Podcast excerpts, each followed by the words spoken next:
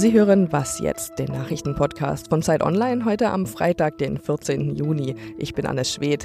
Wir schauen heute nach Görlitz, das womöglich die erste deutsche Stadt mit einem AfD-Oberbürgermeister wird, und in die Schweiz, wo Frauen in den Streik treten. Jetzt gibt's aber erstmal die Nachrichten. Starke Verluste bei der Europawahl und der Rücktritt von SPD-Chefin Andrea Nahles. Die Große Koalition hat in den letzten Wochen so einiges wegstecken müssen. Umso wichtiger war es deshalb jetzt mal in großer Runde zu sprechen. Gestern Abend haben die Spitzen der Koalitionsfraktionen schon bis spät in die Nacht beraten. Nach ersten Informationen soll wohl eine Einigung im Streit um die Grundsteuerreform bevorstehen. Heute wollen die Abgeordneten von Union und SPD ihre Tagung fortsetzen. Dabei soll es nicht nur Beschlüsse zu Themen wie zum Beispiel dem Ausbau des Mobilfunknetzes geben. Es steht auch die Frage im Raum, wie und ob es mit der Großen Koalition generell weitergehen soll. Die Sprecherin von US-Präsident Trump, Sarah Sanders, gibt überraschend ihren Job im Weißen Haus auf. Trump twitterte gestern Abend, dass Sanders zum Ende des Monats in ihren Heimatstaat Arkansas zurückkehren werde. Sanders begründete ihre Entscheidung damit, dass sie mehr Zeit mit ihren Kindern verbringen möchte. Sanders gilt als eine der engsten Vertrauten von Trump. Sie stand immer loyal hinter ihm und verteidigte Trump vor der Öffentlichkeit. Im Abschlussbericht von Sondermittler Maller kam raus, dass sie auch zweimal vor der Presse gelogen hatte. Wegen dieser bedienungslosen Loyalität zu Trump und auch wegen ihrer konfrontativen Art war sie teilweise sehr umstritten. Während ihrer Amtszeit haben auch kaum noch Pressekonferenzen stattgefunden. Redaktionsschluss für diesen Podcast ist 5 Uhr.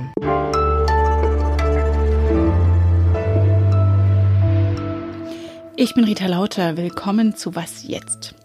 Bekommt die AfD am Wochenende ihren ersten Oberbürgermeisterposten? In Görlitz in Sachsen hatte der AfD-Kandidat im ersten Wahlgang die meisten Stimmen erreicht, etwa 36 Prozent. Am Sonntag nun ist Stichwahl zwischen dem AfD-Mann und dem CDU-Kandidaten, der sechs Punkte hinter ihm gelandet war.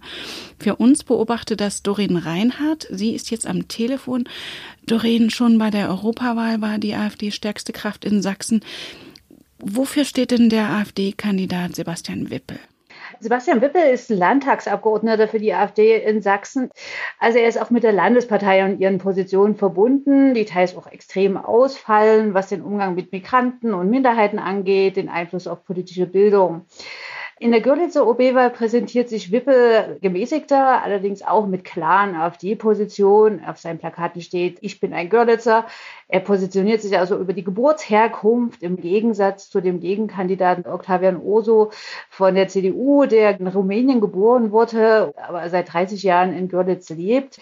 Wenn man ihn dann allerdings im Wahlkampf beobachtet, stellt man auch immer wieder Relativierung fest. Also wenn er gefragt wird, wird er zum Beispiel Einfluss auf den Spielplan des Görlitzer Theaters nehmen. Da ist Wippes Reaktion, nein, doch nicht als OB wird er das nicht machen. Er wird von nicht wenigen Menschen in Görlitz zunächst erstmal als Person wahrgenommen, weniger als so der AfD-Hardliner. Und so funktionieren Kommunalien ja häufig. Er gibt den Macher, den Anpacker mit klarer Kante. Welche Probleme verbergen sich denn hinter der prächtigen Fassade, die die Stadt Görlitz ja hat? Also wenn man jetzt gerade in diesen warmen Frühsommertagen durch Görlitz läuft, hat man ständig Menschen von der Stadt schwärmen. Und ja, das ist eine ganz tolle, lebendige Stadt, in der sich im Gegensatz zu anderen ostdeutschen Mittelständen auch ganz viel entwickelt hat in den letzten Jahren. Auch junge Leute sind wieder hergezogen, obwohl Görlitz ja auch immer noch das Rentnerparadies ist. Trotzdem gehört der Landkreis Görlitz zu den deutschen Schlusslichtern beim Einkommen. Also die Einkommen sind hier besonders niedrig. Immer wieder gab es in den letzten Jahren auch Sorgen, ob und wie die großen Mittelständler in der Stadt, also Siemens und Bombardier, weitermachen.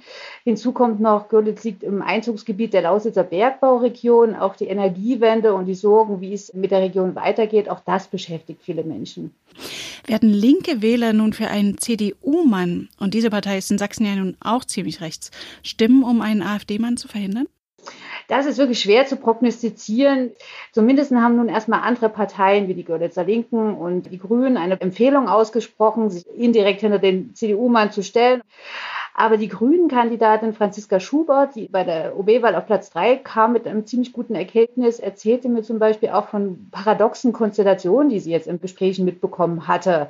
Dass Wähler zum Beispiel im ersten Wahlgang für sie gestimmt haben und nun offenbar Wippel wählen wollen, weil sie unbedingt einen Wechsel haben wollen und die Programme, die so gegensätzlich sind, AfD und Grüne, offenbar da erstmal zweitrangig sind.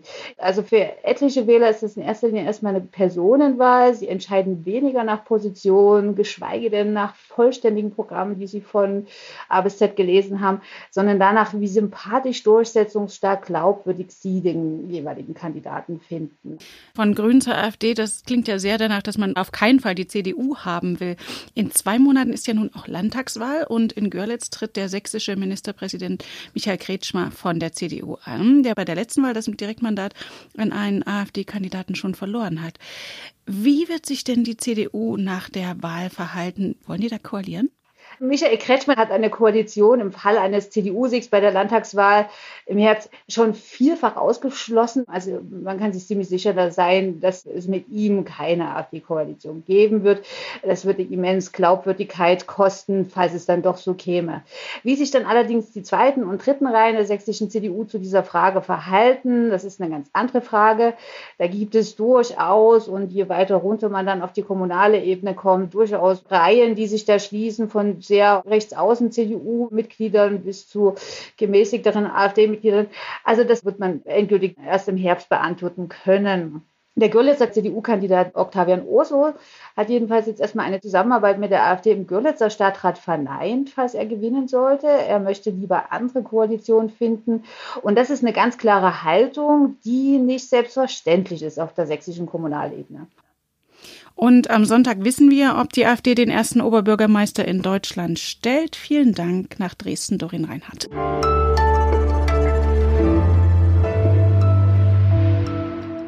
Und sonst so? Ob New York Times, Washington Post oder überhaupt kritische Berichte. Immer wieder wittert und twittert US-Präsident Donald Trump Fake News vom politischen Gegner.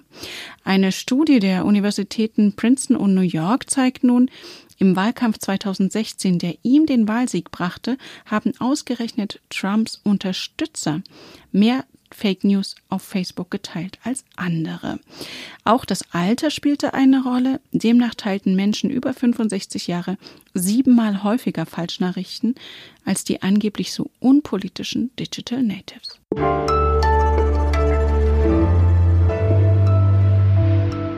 Ein reiches Land mit einem guten Sozialsystem, das ist das Bild, das viele von der Schweiz haben. Doch erst seit genau 38 Jahren, seit dem 14. Juni 1981, steht die Gleichstellung der Geschlechter in der Verfassung. Und noch heute gibt es Ungerechtigkeiten zwischen Männern und Frauen. Deswegen soll heute im ganzen Land gestreikt werden. Dazu haben die Gewerkschaften aufgerufen. Barbara Achermann berichtet für die Zeit aus der Schweiz und ist jetzt am Telefon. Barbara, Wogegen oder wofür treten die Frauen denn heute in Streik? Hallo Rita. Ja, so unterschiedlich die Frauen in der Schweiz sind, so verschieden sind auch ihre Anliegen. Die jungen Frauen protestieren mehrheitlich gegen sexuelle Übergriffe, die zwischen 30 und 40 fordern eine bessere Vereinbarkeit von Beruf und Familie und die gestandenen Berufsfrauen wollen mehr Frauen in Führungspositionen. Also am ehesten einig ist man sich eigentlich bei der Forderung gleicher Lohn für gleiche Arbeit. Und welche Wirkung erhoffen sich die Streikenden, unter denen ja auch Männer sind heute, von der Aktion? Sind irgendwelche konkreten Gesetzesänderungen in Sicht? Im Moment kriegen Männer in der Schweiz genau einen einzigen Tag Urlaub, wenn sie Väter werden. In der politischen Pipeline ist ein Vaterschaftsurlaub von zwei bis maximal vier Wochen. Von einer Elternzeit wie in Deutschland können unsere Papas nur träumen. Die Frauen in der Schweiz haben nur 14 Wochen Mutterschutz, was im Vergleich zu anderen europäischen Ländern natürlich auch sehr kurz ist. In der Schweiz wird Politik ja sehr viel über Volksentscheide geregelt. Und wenn die Hälfte der Bevölkerung weiblich ist und auch für Männer es ja Regelungen gibt, die du gerade beschrieben hast, die nicht besonders progressiv sind, dann sollte es doch ein leichtes sein, gerechtere Regelungen wie gleichen Lohn für gleiche Arbeit zum Beispiel durchzusetzen, oder? Naja, die Schweiz ist ein zutiefst liberales Land. Man ist staatlichen Eingriffen oder Kontrollen gegenüber sehr kritisch eingestellt und setzt wo immer möglich auf Freiwilligkeit. Deshalb hat auch eine Frauenquote bei uns kaum Chancen. Das Frauenstimmrecht gibt es in der Schweiz übrigens erst seit 1971 und im kleinen Bergkanton Appenzell-Innerrhoden wurde es sogar erst 1990 eingeführt. Und in der neuen Zeit gibt es mehrere große Texte zum Frauenstreik, für den es ja offenbar einigen Anlass gibt. Vielen Dank nach Zürich, Barbara Achermann. Ja, vielen Dank nach Berlin, Rita. Das war Was Jetzt, der Nachrichtenpodcast von Zeit Online. Wir freuen uns über Ihre Post an wasjetzt.zeit.de. Mein Name ist Rita Lauter. Ich wünsche Ihnen ein schönes Wochenende.